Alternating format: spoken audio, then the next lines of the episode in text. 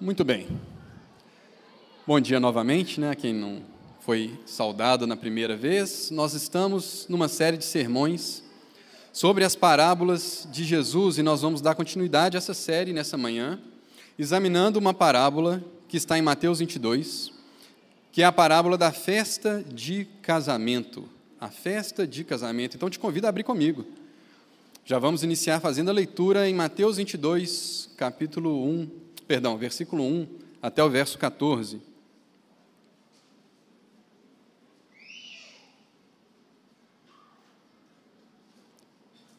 Evangelho de Mateus, capítulo 22, a partir do verso 1, vai dizer assim a palavra do Senhor. Então Jesus voltou a lhes falar por meio de parábolas, dizendo: O reino do céu é semelhante a um rei que celebrou o casamento de seu filho e enviou seus servos para chamar os convidados para a festa de casamento. Mas estes não quiseram vir. Depois enviou outros servos, ordenando: Dizei aos convidados: Meu banquete já está preparado. Meus melhores bois e novilhos já foram abatidos e tudo está pronto. Vinde para o casamento. Eles, porém, fizeram pouco caso do convite e foram um para o seu campo e outro para os seus negócios. E outros, agarrando os servos, maltrataram-nos e os mataram. Mas o rei ficou furioso e, enviando seus exércitos, destruiu aqueles homicidas e incendiou a cidade deles. Então disse aos servos: Na verdade, o banquete de casamento está preparado mas os convidados não eram dignos.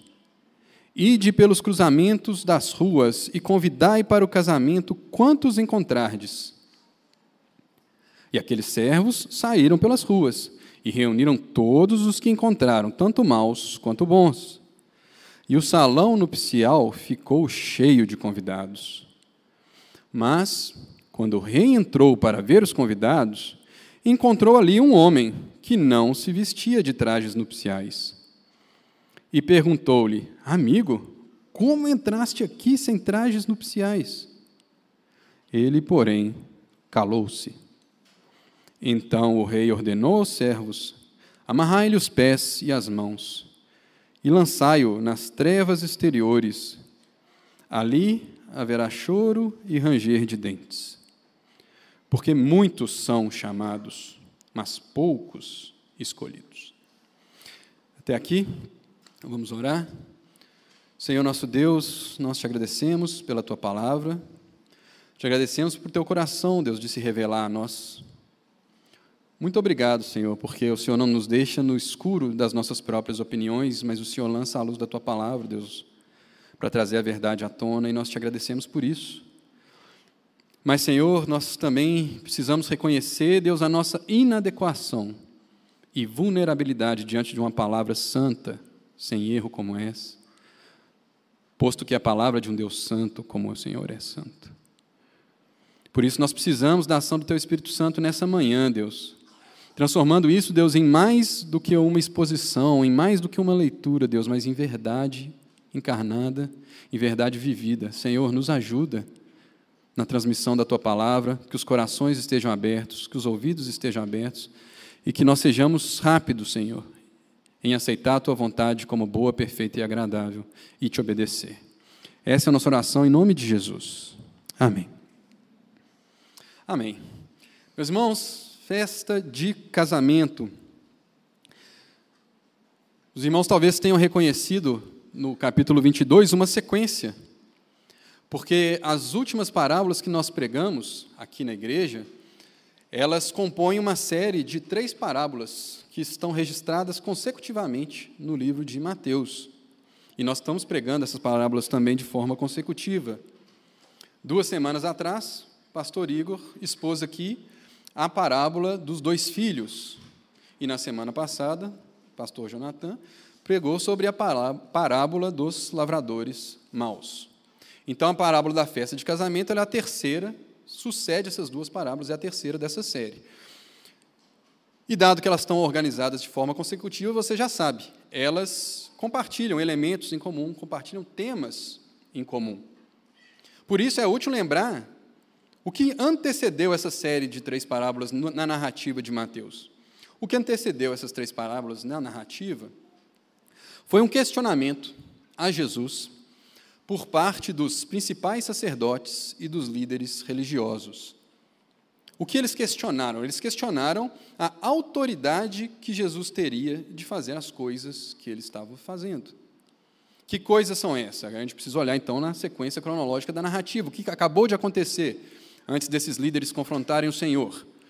Jesus havia entrado em Jerusalém, naquele evento que ficou conhecido como entrada triunfal de Jesus em Jerusalém, em que ele entra montado num jumentinho e a multidão aclama Jesus como filho de Davi, cantando trechos do Salmo 118, salmo esse que o próprio Jesus se apropria e cita na parábola dos lavradores maus. Uma vez em Jerusalém, Jesus vai ao templo e purifica o templo, expulsa de lá os vendilhões, aqueles que tinham transformado o espaço do templo em uma casa de comércio. Então era natural que isso trouxesse oposição, e a oposição vem na pessoa dos principais sacerdotes e dos líderes religiosos. E eles confrontam Jesus então com uma pergunta. A pergunta é: que autoridade você tem para fazer essas coisas? E Jesus dá uma não resposta para eles, que na verdade era uma resposta, né? Ele fala assim: olha, então eu vou fazer uma pergunta, se vocês me responderem, eu respondo de onde vem minha autoridade. E Jesus faz uma, uma, uma pergunta para eles, gente, que não é só assim, uma cortina de fumaça, não, não é só uma pegadinha. A resposta da pergunta de Jesus era a resposta da pergunta dos, dos fariseus. Porque Jesus pergunta: olha, o batismo de João era do céu ou dos homens? Gente, existe uma resposta certa a essa pergunta, ok? O batismo era do céu. Deus havia enviado João, seu servo, seu profeta, para pregar a mensagem de arrependimento. Então, se eles reconhecessem o batismo de João, a autoridade do batismo de João, eles reconheceriam a autoridade do Messias, que era aquele a quem João anunciava. Mas eles não sendo capazes de reconhecer, de crer no batismo de João, de crer na pregação de João ou na de Jesus, eles são incapazes, então, de dar uma resposta. E Jesus vai uh, proferir, então, uma série de parábolas, que Mateus vai registrar aqui de forma consecutiva, em que o elemento comum a todas essas parábolas é uma denúncia dessas lideranças ou de uma postura que estaria presente nessas lideranças. Então é útil que a gente olhe um pouquinho, uma breve recapitulação, prometo, sobre o que foi visto em cada uma dessas parábolas. Na parábola dos filhos, os líderes são confrontados com essa conformidade externa à lei de Deus, a essa obediência de boca, né? aquele filho que, recebendo a ordem do pai de sair e ir trabalhar no campo, de ir trabalhar na vinha, responde afirmativamente com uma aparência de obediência, uma aparente obediência, mas na verdade não vai. Enquanto o outro, que inicialmente nega o pedido do pai, acaba indo. E Jesus mostra então como aquelas lideranças, diante da pregação de João, haviam se recusado a crer, aquele batismo que era do céu, diante da presença do Messias, fazendo coisas que o Messias deveria fazer com a autoridade do Pai que o enviou, eles se recusam a crer. Então Jesus está falando: olha, não, não adianta essa obediência externa, publicanos e prostitutas estão entrando no reino dos céus antes de vocês, porque ainda que eles, em primeiro momento, tenham negado a lei de Deus, a santa vontade de Deus, eles estão se arrependendo pela pregação de João e pela pregação de Jesus. Então, existe uma condenação à negação da obediência a Deus. E vimos como isso também é uma advertência ao evangelho da graça barata, né, de que exige somente uma resposta desejosa de obediência e não uma obediência de fato. Isso é condenado por essa parábola. Passamos então para a parábola dos lavradores maus, onde a denúncia daqueles líderes fica ainda mais evidente. Porque Jesus agora fala: olha, vocês estão preocupados, na verdade, é com vocês mesmos, porque está aqui aquele que tem autoridade sobre o templo. E o que incomoda vocês é que vocês acham que são os donos da vinha, né, sendo a vinha a casa de Israel. Vocês acham que tem o um monopólio da adoração? Vocês acham que podem decidir quem chega a Deus, quem não chega a Deus? Vocês estão agindo como vinheteiros, né, como lavradores, que no, devendo remeter os frutos ao verdadeiro dono da vinha, cujo filho está diante de vocês. vocês agem como donos. Então existe uma condenação da negação à autoridade de Deus. Aquelas pessoas não reconheciam a autoridade de Deus que estava ali personificada na pessoa de Jesus diante deles. Então é nesse contexto de condenação dessa obediência externa, dessa graça barata, dessa, ah, desse sentimento presente, desse patos presente nas lideranças religiosas, que Jesus então profere a sua parábola da festa de casamento. Então, embora essas parábolas, então, meus irmãos, tenham elementos comuns, muitos compartilhem elementos comuns, eu quero começar destacando por uma diferença muito interessante que a parábola da festa do casamento tem em relação às outras. Não necessariamente uma diferença, os irmãos vão entender o que eu estou falando. É que, diferente das duas parábolas anteriores, agora o reino de Deus está sendo comparado a uma coisa boa, está sendo comparado a uma coisa legal. Veja bem, não é que tem nada de errado nas comparações anteriores. Mas na parábola dos dois filhos, o reino de Deus é comparado a ir trabalhar em uma vinha. Né? Ah, na parábola dos lavradores maus, é comparado a honrar um contrato, a remeter os frutos do seu trabalho para o legítimo dono da vinha, né? cultivar a vinha e remeter os frutos a esse dono da vinha.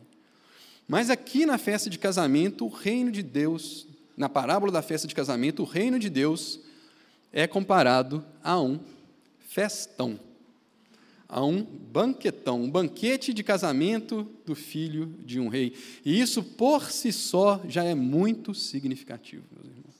Porque talvez você não esteja acostumado a pensar no reino de Deus nesses termos. No reino de Deus como uma festa. Não sei se você já teve essa experiência, nós tivemos recente lá em casa a experiência de preparar uma festa.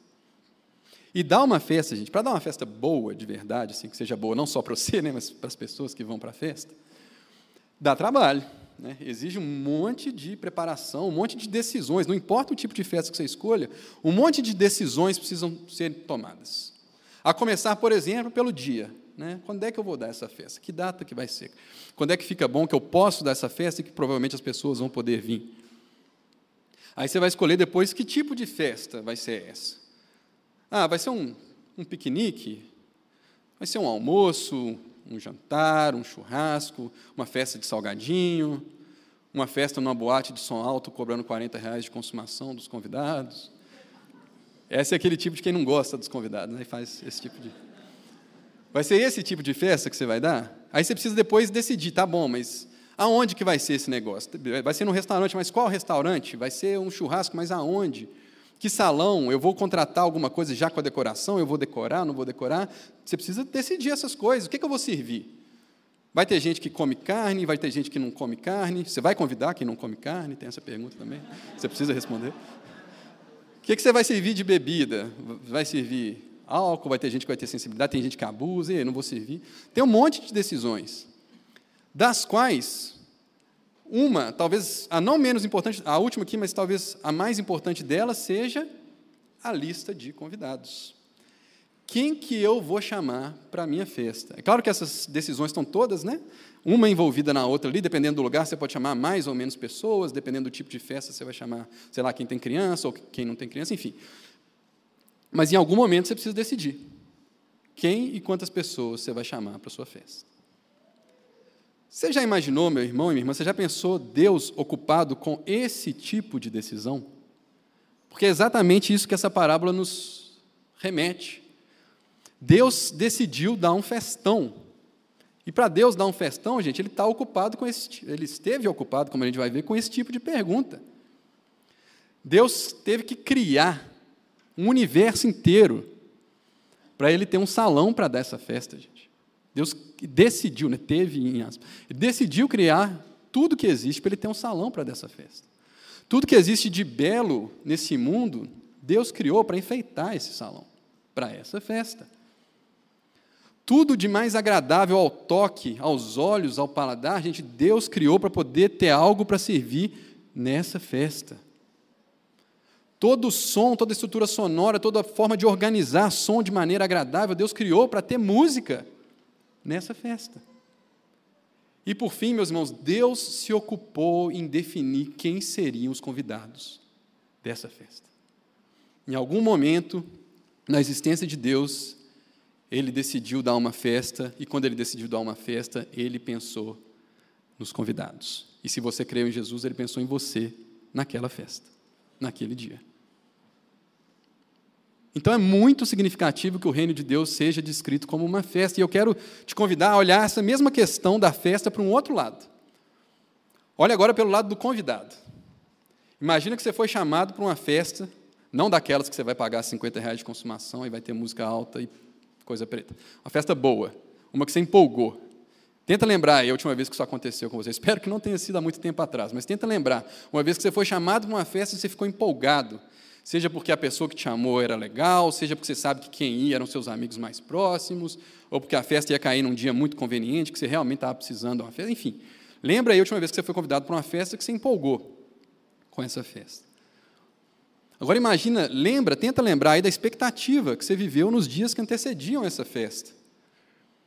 Como o trabalho ficou até mais fácil naqueles dias, né? Porque você sabia que no final do dia você ia celebrar alguma coisa ali, o chefe ficou menos chato aquele dia, as coisas ficaram um pouco mais fáceis. Tenta lembrar dessa expectativa. Meu irmão, se Deus vai dar uma festa, se Ele está preparando uma festa, se Ele preparou uma festa, o que nós vivemos hoje, meus irmãos, é a expectativa da festa de Deus.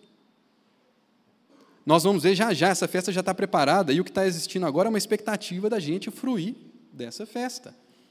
Então, essa expectativa que você sentiu quando te chamaram para uma festa que você empolgou, você tem que pegar ela e multiplicar, sei lá quantas vezes, exponencialmente. Porque pensa só, gente, quem melhor do que Deus para dar uma festa literalmente perfeita? Quem melhor do que aquele que criou a perfeição, que criou a diversão, que criou a alegria, para dar uma festa em que essas coisas estejam presentes? Meu irmão, a nossa vida é uma vida de expectativa por uma festa. Deus está dirigindo a história para uma festa, e não uma festa qualquer. Uma festa de casamento do seu filho. Deus está dirigindo todos os eventos da história porque Ele quer dar uma festa de casamento para o seu filho. E se você é crente, já anda na igreja há muito tempo, gente, a, a imagem aqui da parábola é quase auto-interpretativa, né? Você sabe que nós estamos falando de Deus como esse rei, Jesus como esse filho e das bodas do cordeiro narradas lá em Apocalipse, né, capítulo 19, os primeiros nove versos. Lá em Apocalipse 19, a gente descobre isso, que Deus está preparando essa festa das bodas do Cordeiro, que no fim de tudo, no fim de tudo que existe é essa celebração. Essa é uma imagem, meus irmãos, de que a celebração final, como um banquete, não é uma imagem original dessa parábola, isso é importante ser dito. Jesus não criou essa imagem aqui. Isso era algo bem estabelecido no imaginário dos ouvintes dessa parábola, que o final de tudo ia ser um grande banquete. Agora, por que eu fiz questão de trazer todos esses pontos para ajudar a gente a estimular a nossa imaginação? Porque quando a gente pensa, gente, que uma festa vai ser boa demais, como vai ser a festa de Deus, como vai ser esse casamento do filho dele, o que a gente espera dos convidados, gente? Que todo mundo está doido para ir. Que ninguém queira ficar de fora. Não é isso que a gente esperaria? Pô, vai dar um festão, festa que Deus está dando, ninguém vai querer ficar de fora. E a nota triste é que a gente entra na parábola e descobre que não é assim. As pessoas não estão doidas para ir nessa festa, porque a, a, parábola começa com Jesus contando que esse rei deu sua festa, resolveu celebrar o casamento do seu filho, e aí ele envia os servos para chamar os convidados para o casamento, mas eles não querem ir. E olha como é o coração desse rei. Ele já podia punir esses caras aqui, tá? Já vamos falar disso já já. Mas ele falou: não vou dar mais uma chance. Talvez não fomos atraentes o suficiente, né? Talvez não soubemos vender o suficiente. Meu querido, verso 42. Outros servos falam: Meu, lembra de falar que tem churrasco. Na hora que você falar que tem churrasco, o povo vem. Ele fala que tem churrasco. Olha, meu banquete está preparado, meus melhores bois e novilhos já foram abatidos. Tudo está pronto. A comida está quente, a bebida está gelada. Vem. Gente, eu quero colocar ênfase nesse tudo está pronto. Quem está ali diante deles, dessas lideranças pro, ah, propondo essa parábola, gente, é Jesus. partir do momento que Jesus, o Filho de Deus, esse que está se casando, esse que vai se casar, ele está ali diante deles, gente, a partir do momento que ele rompe na história, que Deus se encarna num ser humano, gente, o reino de Deus é chegado. O banquete está pronto. O banquete está. É isso que Jesus anuncia quando ele se encarna. O reino de Deus é chegado, o banquete está pronto. O que, que nós vivemos agora, gente? A gente vive a expectativa da festa e o tempo que Deus escolheu para encher essa festa de convidados. É isso que a gente vive. Mas aquela preparação que eu falei para você, de Deus criar todas as coisas, de Deus pensar no filho dele quando ele criou todas as coisas e pensar na alegria que o filho dele ia ter naquele casamento e, e enfeitar esse universo, isso tudo já está feito. O que falta, na verdade, é essas coisas serem redimidas para mostrarem ainda maior glória quando tudo se consumar. Mas o banquete está garantido, gente. Vai acontecer, é um fato. Vai acontecer, tudo está pronto. Mas os convidados rejeitam de novo Verso 5: Eles, porém, fizeram pouco caso do convite, e foram um para o seu campo, outro para os seus negócios, e outros agarraram os servos, maltrataram e os mataram. Gente, é importante dizer aqui que isso, nos nossos costumes aqui, fica parecendo que é um convite que chegou de repente. Né? O cara estava lá, indo para o campo dele, estava indo cuidar dos negócios dele, e de repente chega o rei falando: Não, tem um banquete pronto, vem falar, sou obrigado aí a banquete de ninguém, não, sou tão cheio de coisa para fazer aqui e tal. Mas não é isso, tá? Por duas questões. A primeira é que o costume não era esse, tá? Como não é hoje, né? Da gente é, avisar de última hora. A ideia aqui é que o rei tinha feito um pré-convite. É o famoso save the date. Quem já ouviu essa expressão? Save the date. O save the date, o que, é? É um pré-convite. Né? É um negócio que você manda para avisar os convidados para eles se prepararem, reservarem a data, não marcarem nada. E, às vezes, já começar a fazer alguns preparativos. Né? Noivos que vão casar fora da sua cidade de residência geralmente fazem isso. Né? Olha, eu moro aqui em Belo Horizonte, mas, sei lá, o casamento vai ser lá em Diamantina, por exemplo. Então, ele manda um save the date. Fala assim, se prepara aí, faz preparativos, talvez você vai precisar de uma hospedagem, em algum momento depois chega o convite impresso, ou chegam os detalhes, e chega o dia. Então, é essa ideia. O rei teria avisado sobre essa boda, começado os preparativos. Aquelas pessoas aceitaram o pré-convite. Então, o que está acontecendo agora é o seguinte: o banquete está pronto e chegou a hora, como vocês já tinham sido avisados. Essa é a ideia. Então, essas pessoas não estão desculpadas de estarem indo para o seu campo, de estarem indo para seu, de cuidar dos seus negócios. A ideia é realmente um pouco caso. Quero saber dessa festa. Então, primeiro, esse é um ponto. O outro ponto é o seguinte, gente: quem está convidando não é o Zé das Couve. Né? Quem está convidando é um rei, gente. É o rei desse povo. Então, quando o rei te convida para alguma coisa, tendo te avisado antes, inclusive, você vai. Né? Você aceitou, você falou que ia, você vai. Então, gente, não ir é uma afronta a esse rei. Uma afronta mais séria ainda é pegar os servos desse rei, como que dizendo, cara, não Estou afim de você, rei. Para de mandar esse servo seu para mandar. Não quero saber de sua festa, não quero saber de você. É uma falha em honrar o filho e em honrar o pai. É isso que está acontecendo aqui. Não são pessoas, coitadinhas, que foram pegas de surpresa e agora esse rei está hiperreagindo, né? E ele é uma diva, né? Nossa, negaram o meu convite, eu vou arrebentar com isso. Não é isso, tá, gente? Essas pessoas que rejeitam esse convite estão afrontando a honra desse rei estão fazendo o equivalente a uma traição a esse rei e estão sendo punidas de acordo. Então, quando a gente vê que o rei corta eles, agora eles não vêm nem se quiserem, e para aqueles que mataram seus servos, ele, ele manda o seu exército na cidade deles, ele está sendo nada mais do que justo e proporcional à afronta sofrida. E os servos a gente sabe quem é, né? Da parábola dos lavradores mal, não adianta nem fazer suspense né, para falar no final. Ó, oh, gente, então os servos eram os profetas. Você já sabe. Os servos são os profetas. Os servos são os profetas que estão estendendo esse convite.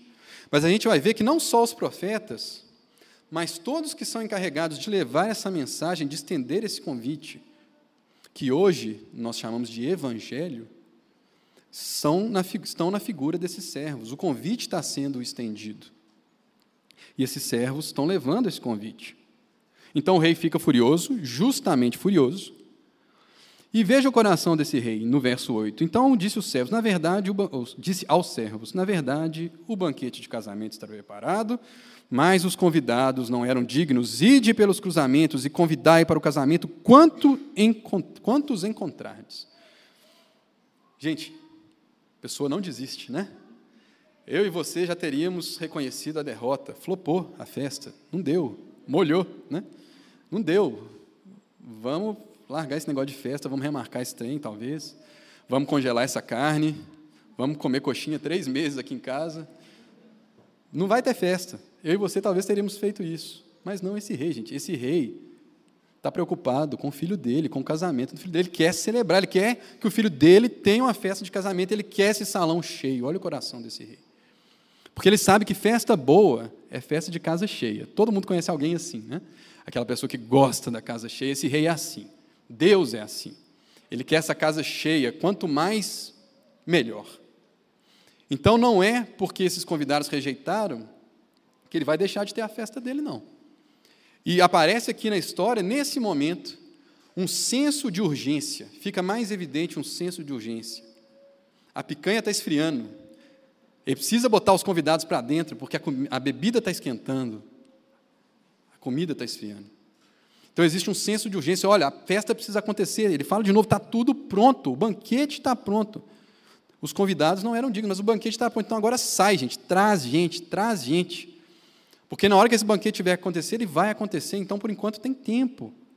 Existe uma urgência em chamar as pessoas para fazer parte dessa festa do rei e do seu filho, para essas bodas do cordeiro.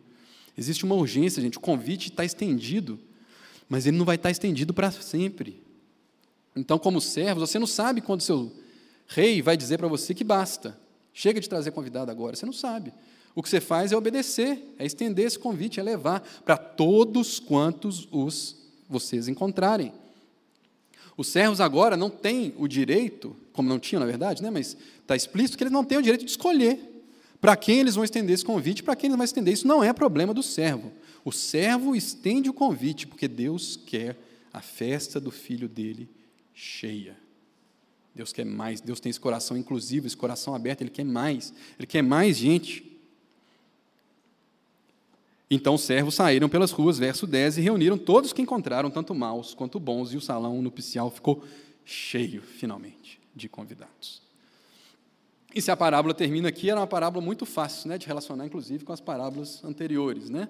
Os líderes judeus são esses que rejeitaram o convite, então agora o convite está sendo negado para eles e está sendo estendido aos publicanos, às prostitutas que estão entrando no reino de Deus antes deles. Né? Mas a parábola não termina aqui, então a gente não pode limitar a parábola só a isso. Como a gente também não pode cair num outro erro, de falar que o que está acontecendo aqui é uma rejeição da nação de Israel e a substituição pelos gentios. Também a, a parábola não nos permite dizer isso. É, por quê? Porque, ah, e, e, primeiro, esse não é o foco tá, da, da parábola, mas a gente sabe, inclusive pelas parábolas anteriores, que entre judeus da época de Jesus, entre israelitas da época de Jesus, tem pessoas que sim creram no batismo de João, que sim creram no testemunho de Jesus e sim responderam a esse convite.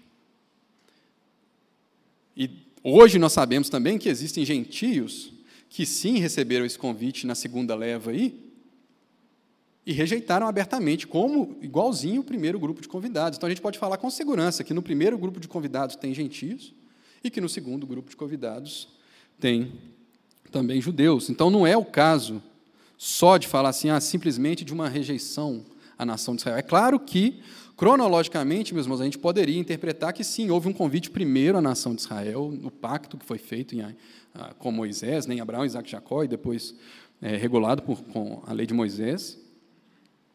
Mas esse escopo ele é bem mais abrangente que isso. Jesus está condenando uma disposição de coração presente naquelas lideranças judaicas, mas não exclusiva deles. Então, é uma advertência, falando em bom português, para mim e para você também. Isso vai ficar muito claro porque a parábola não para aqui. Isso é a primeira parte da parábola, os versos 1 a 10, mas tem a segunda parte, versos 11 em diante. Está lá os convidados, todo mundo lá no salão de convidados, e chega a hora do banquete começar, chega o rei. E quando o rei entrou para ver os convidados, encontrou ali um homem que não se vestia de trajes nupciais. Sempre tem que ter um, né? Todo mundo de azul, bonitinho, tem que ter um preto e branco lá, né, para encher a paciência. Todo mundo vestido certinho, tem que ter um preto e branco lá. O rei bate o olho, todo mundo vestido adequadamente, com trajes nupciais, com trajes adequadas para uma festa de casamento. E aí está esse homem que não está vestido adequadamente, e o rei bate o olho e vai nele e pergunta: Ô meu amigo, como é que você entra aqui sem essas vestes? E o homem, gente, calou-se, não é aquela que ele ficou calado dignamente, igual Jesus, né, diante do seu. Não é isso, não, gente. O homem ficou sem resposta, porque não tinha justificativa mesmo. Tá? Ele emudeceu, não tem, não tem justificativa. Então o rei pega esse homem, manda amarrar, lançar nas trevas exteriores, literalmente, lá fora no escuro. Tá? Trevas exteriores, lá fora no escuro. Manda esse homem para fora do salão do banquete. A ideia é que no banquete tem luz, tem alegria, tem bebida, tem música, e lá fora tem choro e ranger de dentes. Essa é a trilha sonora das trevas exteriores. Funk, choro e ranger de dentes. É o que tem lá.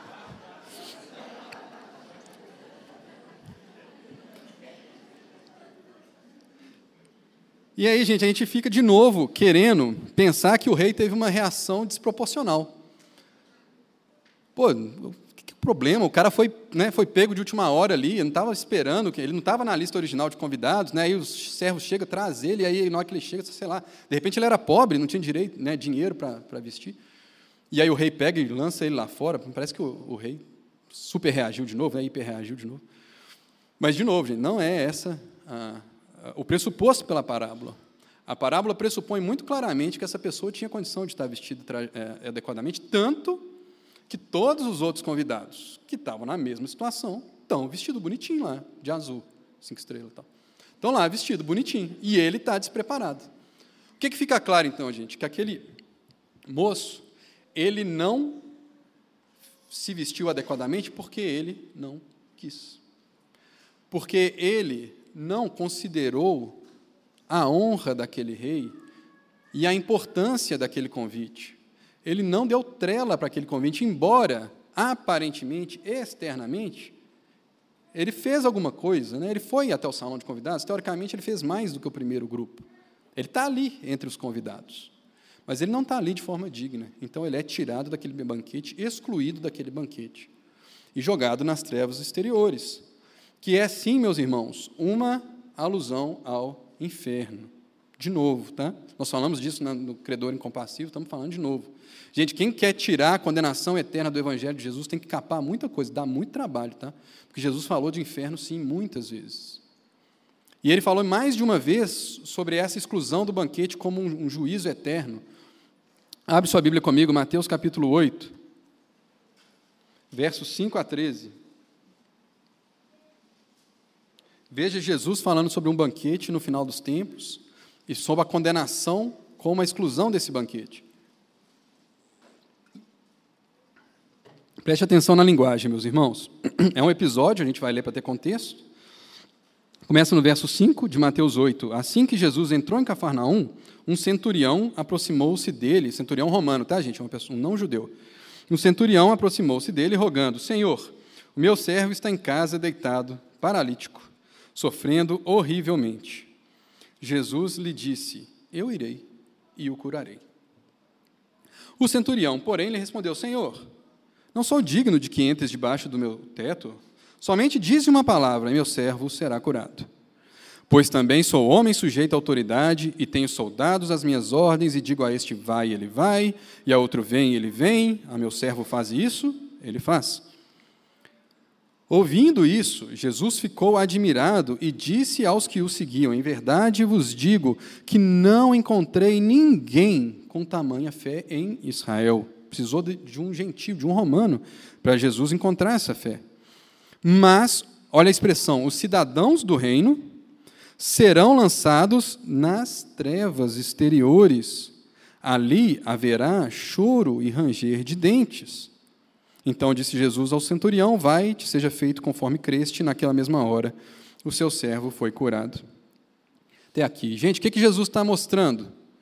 Sabe essa, essa expectativa, falando para os israelitas, né, para os judeus da época, sabe essa expectativa que vocês têm do banquete final, de estar com Abraão, Isaac e Jacó sentado numa mesa? Então, então, não é só porque você carrega a pecha, né, o rótulo de judeu, porque você pode se apoiar nesse status, que é garantido que você vai estar lá, não.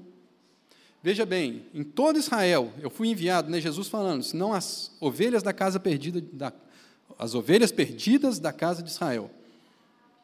É fora de Israel que eu estou encontrando uma fé dessa. Entre os israelitas eu não encontrei fé assim. Então, no final de tudo, não se surpreenda se tiver gente de todo lugar, do Oriente e do Ocidente, sentado à mesa com Abraão, Isaac e Jacó, e quem tinha confiado que estava com o passe garantido e sentou né, nesse status, pode ter uma surpresa desagradável. A surpresa de estar do lado de fora, no escuro, tendo que assistir. Né, o desespero de ver que você foi excluído da festa e de que não tem nada mais que você possa fazer. Porque o convite, ele é estendido mais uma hora, ele é retirado. A festa tem hora para começar, gente, ela vai acontecer. Nós vivemos então nessa expectativa, nesse momento, gente, em que o banquete está pronto, a data está marcada, Deus conhece a data, e nós vivemos na expectativa. E como aqueles servos, o que é a ordem para nós, meus irmãos? Como aqueles portadores do Evangelho. A gente participa dessa parábola em dois papéis, né? como convidados e como servos. E se a gente levar para as bodas dos cordeiros, a gente participa de um terceiro papel, que nós somos também a noiva. Né? Jesus Cristo casa-se com a noiva, que é a igreja, a reunião do povo redimido por Ele mesmo. Como servos, meus irmãos, o que é a ordem para nós? Gente, com urgência, tragam pessoas. Com urgência, estenda o convite. No final dos tempos, vai ter gente de todo lado, porque esses servos foram fiéis e trouxeram tanto maus quanto bons. Deixa a tarefa de separar quem está com veste, quem não está com veste adequada, para o rei. É isso que aconteceu aqui nessa parábola. Isso harmoniza muito bem com a parábola, por exemplo, da, da grande rede, né, com os peixes, que uma grande rede é lançada e traz peixes de todo jeito. Está todo mundo ali na rede. Mas no final essa rede vai ser aberta e os peixes vão ser separados. E os bons vão ser mantidos e os outros vão ser queimados. Joio e trigo. Ouvimos aqui joio e trigo. Eles convivem juntos até um certo momento. Até um certo momento. E para onde que vai o joio, gente, no momento da festa? Que era para ser o da festa. Para eles não vai ser. Eles vão para o fogo. E o que está escrito ali na parábola do joio e do trigo? Que ali tem choro e ranger de dentes. Então, a nossa tarefa como cristãos, meus irmãos, é estender essa mensagem do Evangelho. E a mensagem do Evangelho tem urgência de ser estendida porque esse convite vai ser retirado. E quando esse convite vai ser retirado, tenha você rejeitado esse convite abertamente, como os líderes judeus. Ou tenha você rejeitado esse convite no seu coração veladamente, por não estar adequadamente trajado como aquele convidado, já era. Quando o convite for retirado, a expectativa para você é juízo. O que, é que são essas vestes, então, irmãos, desse convidado? As vestes, gente, são essa evidência externa da realidade interna. É aquilo que mostra que, de fato, o coração aceitou aquele convite. Então, parece, mais uma vez, né, pode parecer, na superfície ali, que essa parábola fala de perda de salvação de novo, né? igual a parábola do Criador incompassível, mas não é o caso. Tá? Não é um crente que chegou na hora lá e descobriu que não era crente. Não é isso, gente. É uma pessoa que cujas obras cujas obras evidenciaram que não existia no coração dela a realidade do aceite do convite. As obras não são o que nos salvam, gente, mas não existe fé que salva sem obras. As obras elas elas fluem de um coração que creu em Jesus. Então, essas obras nos vestem, nos revestem, elas são essa evidência exterior, gente, que na hora da festa vão ser apresentadas como as nossas vestes, que são, inclusive, uh, fornecidas pelo próprio uh, anfitrião.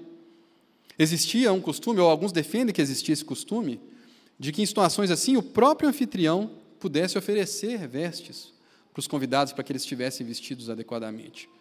Isso não é bem estabelecido, mas eu gosto de pensar nessa analogia, porque casa muito bem com essa, uh, com essa realidade, né? de que mesmo as nossas obras, mesmo a nossa maneira de demonstrar externamente a nossa realidade interior, de crer nesse rei, de querer estar nessa festa, de querer honrar esse rei e seu filho, mesmo essas obras são produzidas pelo Senhor, como está lá em Efésios, né? as boas obras que Deus preparou de antemão para que andássemos nelas. E aí Jesus então fecha esse trecho com uma frase que não é exatamente um resumo de todas as ideias da parábola, mas uma generalização que brota do ensino da parábola, que é o verso 14, porque muitos são chamados, mas pouco escolhidos. Muitos chamados, pouco escolhidos. Gente, Jesus não está aqui, a maioria dos comentaristas vai concordar, que embora as palavras sejam exatamente essas, tá? muitos e poucos, que no raciocínio de Jesus não está um raciocínio numérico. Jesus não está querendo falar de quantidade de pessoas. A ideia aqui seriam todos, nem todos. Tá? Todos chamados, mas nem todos escolhidos. Ou no português, talvez a melhor paráfrase seria: nem todos que são chamados são escolhidos. Nem todos que são chamados são escolhidos. Mas o nosso convite é o quê? Chamar, não é isso? É isso que o convite é. É um chamamento geral. É o convite geral que está estendido a quem tiver ouvidos para ouvir. Então, meu irmão, essa parábola é um convite ao evangelismo urgente. Mesmo que seja uma festa, gente, uma hora, ser, mesmo que seja uma festa, ser excluído dessa festa em alguma hora é algo muito complicado. É estar lá fora no escuro, é receber aquilo que você quis, porque quem está ficando de fora nessa festa, muito claramente, é quem quis ficar de fora dessa festa é quem rejeitou esse convite, seja abertamente ou seja no coração, porque nas, cuidou de ficar nas aparências de ser ali um convidado, mas na verdade as suas vestes o denunciam. Então vamos fazer um breve resumo, meus irmãos, dos pontos que a gente aprendeu aqui nessa manhã. Nessa parábola eu já fui meio que trazendo a realidade dos elementos que essa parábola aponta à medida que a gente ia expondo. Então eu acho justo que a gente faça pelo menos um resumo, útil que a gente faça pelo menos um resumo.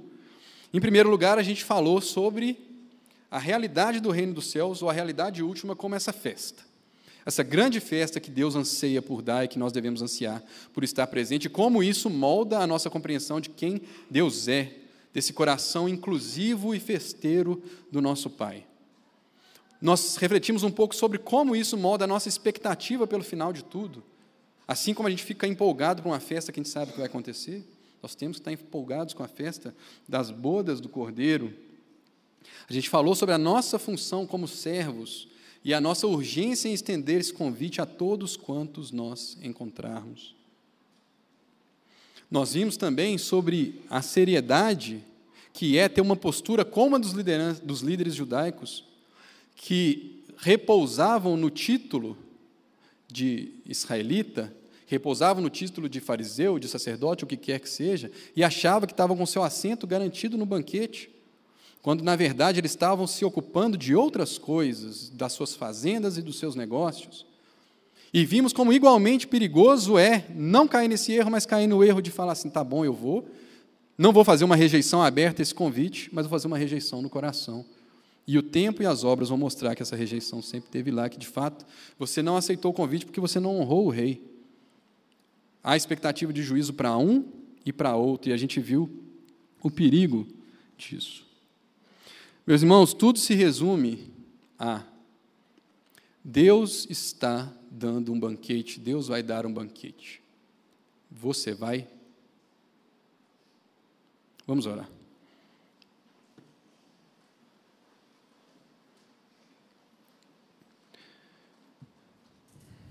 Meu Deus, nosso Pai, nós te bendizemos, Senhor. porque nós pudemos nessa manhã conhecer um pouco mais do teu coração. E como a gente orou mais cedo, Deus, eu me sinto uma obrigação de falar isso para o Senhor de novo. Deus, Ele é muito mais belo do que o nosso coração. Porque o Senhor quer dar uma festa, Deus, o Senhor quer dividir a alegria. O Senhor quer dar uma festa, o Senhor quer encher a casa, Deus, o Senhor quer dividir com muitas pessoas essa alegria. Ó oh, Deus, nosso coração muitas vezes é tão diferente disso, Deus. A gente está preocupado muitas vezes em dizer quem pode, quem não pode entrar, quem está dentro, quem está fora. Enquanto, Senhor, a sua mensagem para nós é: a gente chama, chama. O Senhor vai mostrar quem é convidado, quem não é convidado, mas chama. Ó Deus, que o conhecimento do teu coração seja o maior impulso ao nosso evangelismo, Senhor.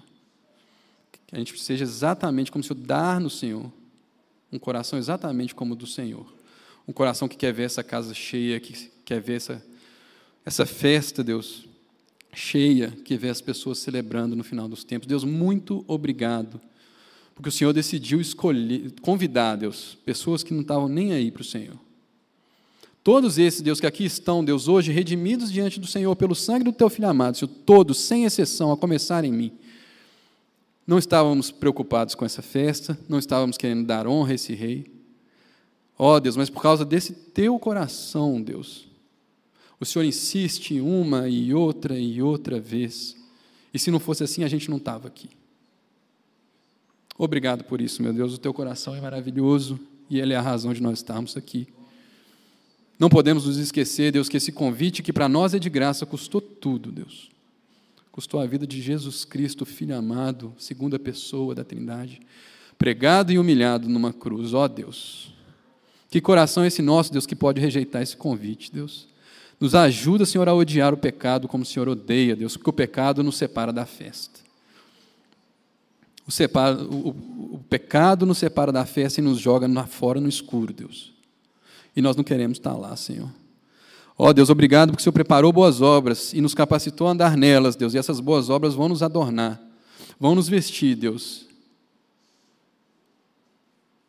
Ó oh, Deus, nos ajuda, Senhor.